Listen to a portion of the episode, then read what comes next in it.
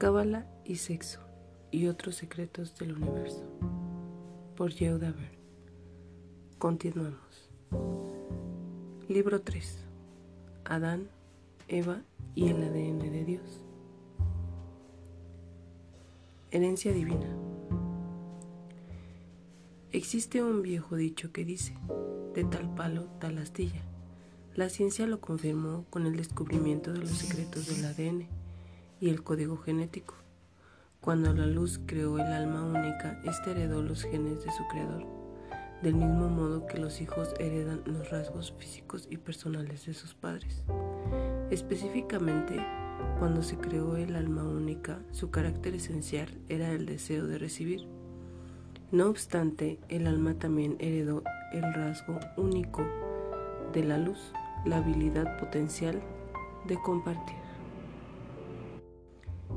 El alma única fue concebida como un receptor, pero dentro de su naturaleza existía la posibilidad de compartir y de comportarse como el creador.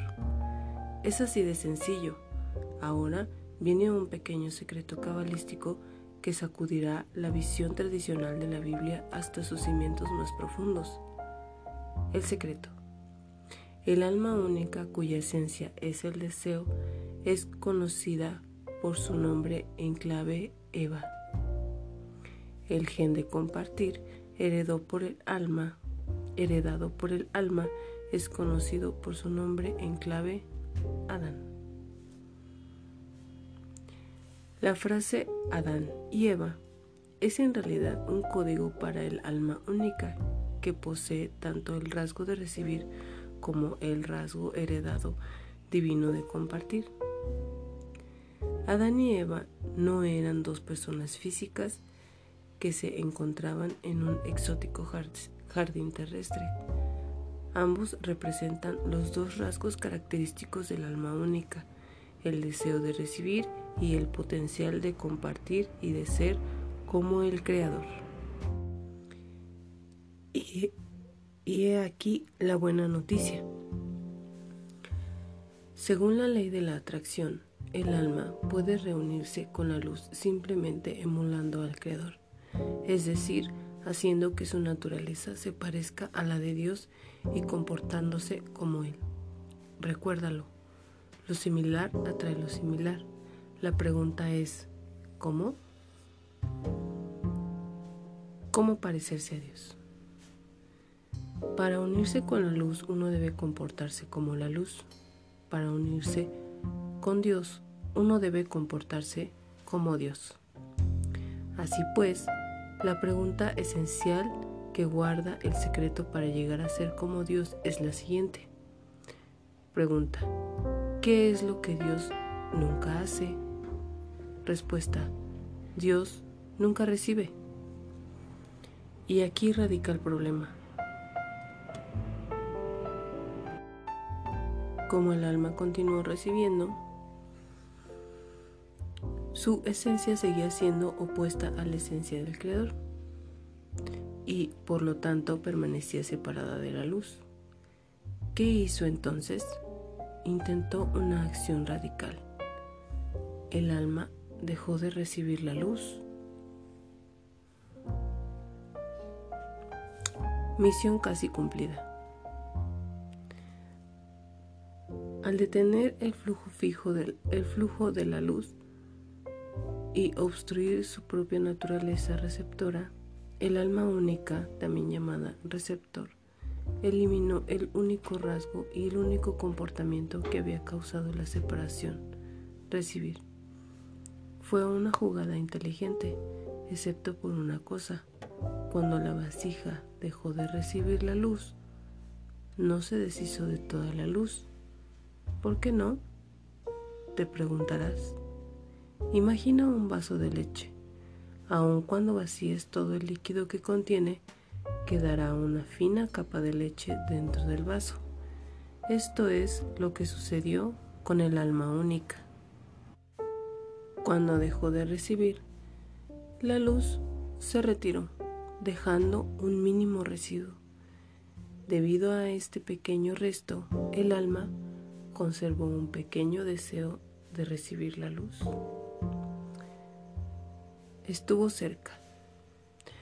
Por supuesto, el acto inicial de detener la luz y desconectarse de su propia naturaleza receptora hizo que el alma se pareciera mucho más a la luz.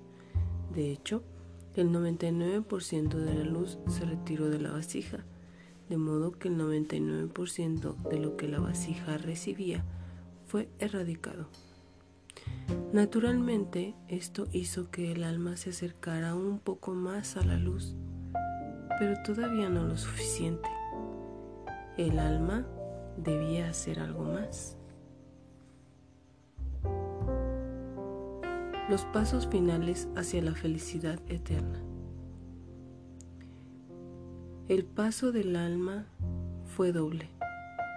Primero, simplemente resistió el 1% de residuo para poder lograr el objetivo principal, eliminar completamente cualquier tipo de naturaleza receptora. Segundo, compartió con el fin de desarrollar la naturaleza de compartir del Creador. Examinemos ahora los sucesos que se desencadenaron cuando el alma dijo, basta por primera vez. Resistencia y el nacimiento del universo. La acción del alma de detener el flujo de la luz se llama resistencia. ¿Por qué? Porque el alma se resiste a recibir la luz. Naturalmente, la luz amaba al alma mucho más de lo que la mente humana puede llegar a concebir, por lo que la luz consintió cuando el alma se resistió a recibirla. La luz retiró su energía infinita en el momento en el que la energía se retiró, se creó de repente un espacio vacío. La luz infinita dio así nacimiento a un punto finito. Este espacio vacío era tan minúsculo como un punto de oscuridad y ahí es cuando ocurrió algo extraordinario. De repente, dentro de ese punto microscópico y vacío, el Big Bang dio nacimiento a nuestro universo. He aquí la detonación propia de la teoría científica del Big Bang, explicada en lenguaje místico, en lugar de físico. Dicho de otra forma, en el momento en el que la luz se retiró originando un punto vacío, el espacio fue creado mediante el Big Bang. La explosión que según la ciencia marca el nacimiento del universo, curiosamente, la ciencia y la cábala ofrecen idénticos relatos acerca de la creación del mundo.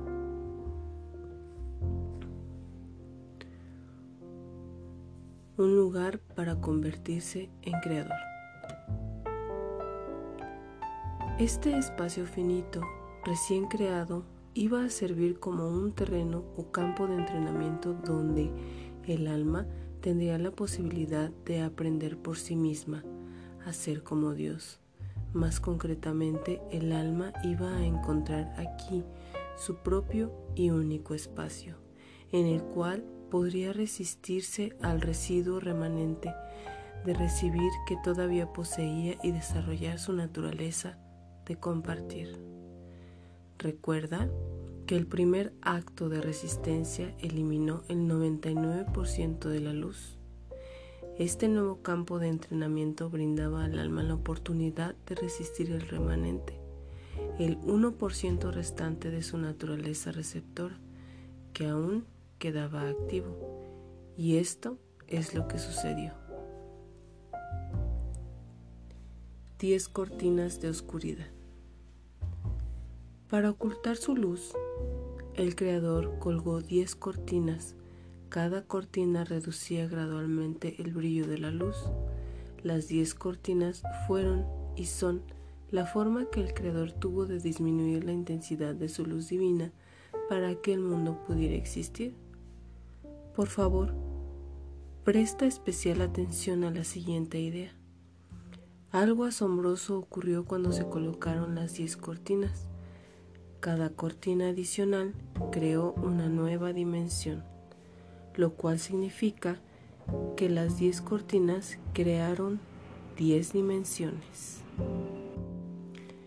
Lógicamente, las dimensiones más altas contienen más luz, ya que están más cerca de la fuente de toda la luz y no están ocultas tras tantas cortinas. Asimismo, la dimensión más baja de todas es la que menos luz contiene. Esta última dimensión es nuestro hogar actual. Bienvenido a nuestro mundo de sexo, drogas y pergaminos antiguos. La estructura de las 10 dimensiones. Hay una cosa más que necesitas saber antes de examinar cómo comenzaron a existir en la Tierra las almas humanas, el amor y el sexo. Necesitas conocer la estructura de las 10 dimensiones. Estas se agrupan de la siguiente manera. 3, 6, 1. Ya hemos aprendido que el lugar mágico llamado séptimo cielo se encuentra en la parte superior de las tres dimensiones. Y si nuestro mundo físico es esa dimensión solitaria abajo de todo, ¿qué son esas seis dimensiones intermedias?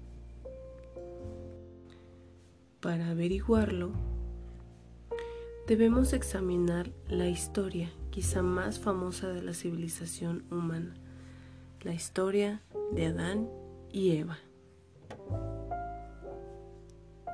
Adán y Eva.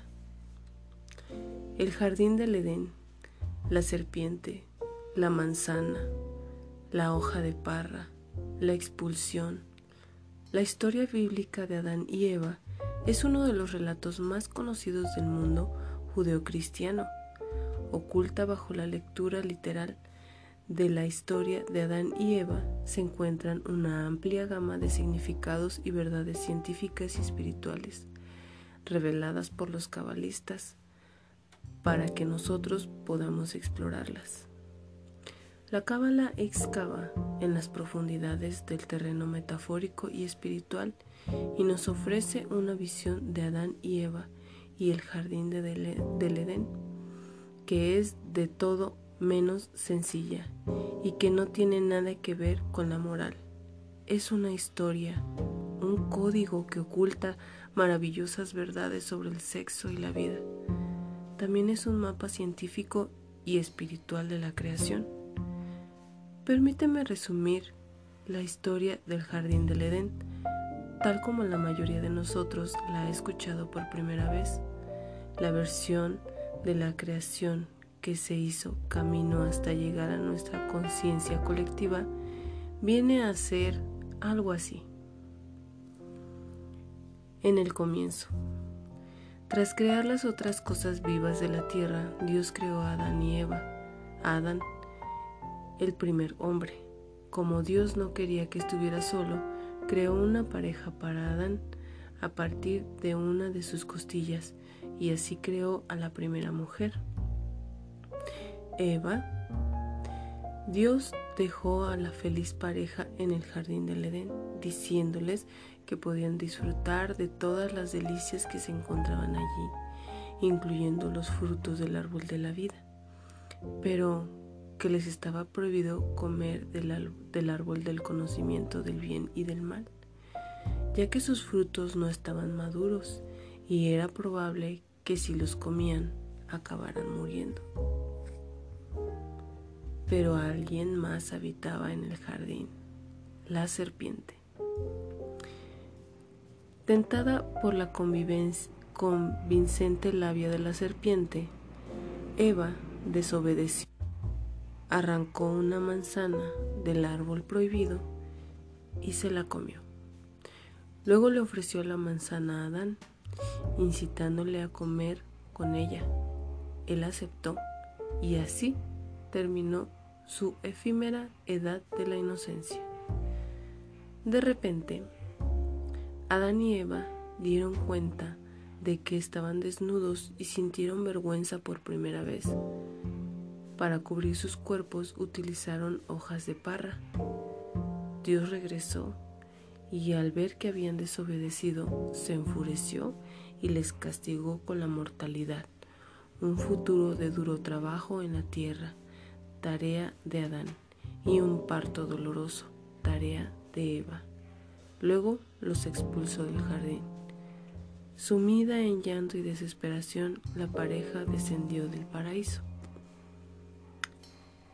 El relato tiene sus variaciones, por supuesto, pero así lo conocemos la mayoría de nosotros. Ahora vamos a revelar algunos de los problemas con esta historia. Problemas en el paraíso. Si nunca has leído la Biblia, abre el libro del Génesis y lee la historia de Adán y Eva. Quizá te sorprenda comprobar que la traducción ocupa apenas entre 5 y 10 páginas. Sin embargo, en cada generación esta historia ha interesado a estudiosos cautivado a artistas, inspirado discusiones y encendido la imaginación. Ha dividido los sexos, ha sido fuente de interpretación infinita y se ha citado como base de gran variedad de religiones y cruzadas ideológicas. Los protagonistas de la historia han sido utilizados con frecuencia en el terreno político. A Eva se la condena por ser moralmente débil, una mujer seductora y pecadora que provocó la caída del hombre, Adán, colocando así la culpa de la expulsión del hombre del Edén enteramente sobre sus hombros. Esta lectura de la creación ha atraído inevitablemente a aquellos que buscan limitar los derechos y el poder social de la mujer puesto que conecta a todas las mujeres con un estereotipo bíblico que es sexualmente incontrolable, desobediente y astuto. Así, Eva se convierte en una carga y una maldición para la totalidad del género femenino y, de paso, una cómoda víctima expiatoria para Adán, quien no dejó de comer la fruta que ella le ofreció. Esta interpretación tradicional de la historia de Adán y Eva ha llevado a que la mujer sea o se sienta maltratada y oprimida, calumniada y reprimida, controlada y poseída, desnuda por la fuerza, sometida y estresada, vacía y deprimida, así como frustrada y angustiada. Deconstruyendo el Génesis. Desde el punto de vista cabalístico y para nuestro propósito en este libro, ni las interpretaciones politizadas ni la lectura literal de la historia de la creación han dado en el blanco. De acuerdo con la Cábala, si tomamos la fábula de Adán y Eva en su sentido literal, es precisamente eso, una fábula. Sin embargo, cuando profundizamos en las raíces de la historia, comienzan a emerger verdades profundas. El código Adán y Eva. Según los cabalistas, la frase Adán y Eva es un código, una metáfora referida al alma única que existió con anterioridad al origen de nuestro universo. Tal como lo hemos tratado en un capítulo previo, todas las almas de la humanidad, incluyendo la tuya, estaban contenidas dentro de esta entidad. Imagina una salpicadura de agua, en la que cada una de las diminutas gotas representa un alma individual. Sin embargo, si juntamos todas las gotas, obtendremos un solo charquito de agua. La Biblia no se refiere a dos seres humanos de carne y hueso, sino a un alma física cuyo rasgo esencial consiste en un gran deseo de recibir. ¿Qué es lo que la dicha alma única quiere recibir? Toda la felicidad infinita que la luz imparte. Este deseo gigante se llama Eva. Dentro de esta alma se encuentra otro rasgo potencial, el ADN de Dios, que consiste en el talento de comportarse como Dios. Este rasgo se llama Adán. En resumen, Eva es el deseo de recibir del alma única. Adán es el ADN y el potencial de compartir que existe en el alma única. El código del jardín del Edén. ¿Recuerdas las seis dimensiones no identificadas que nombramos páginas atrás? Pues bien, estas seis dimensiones son de hecho el jardín del Edén.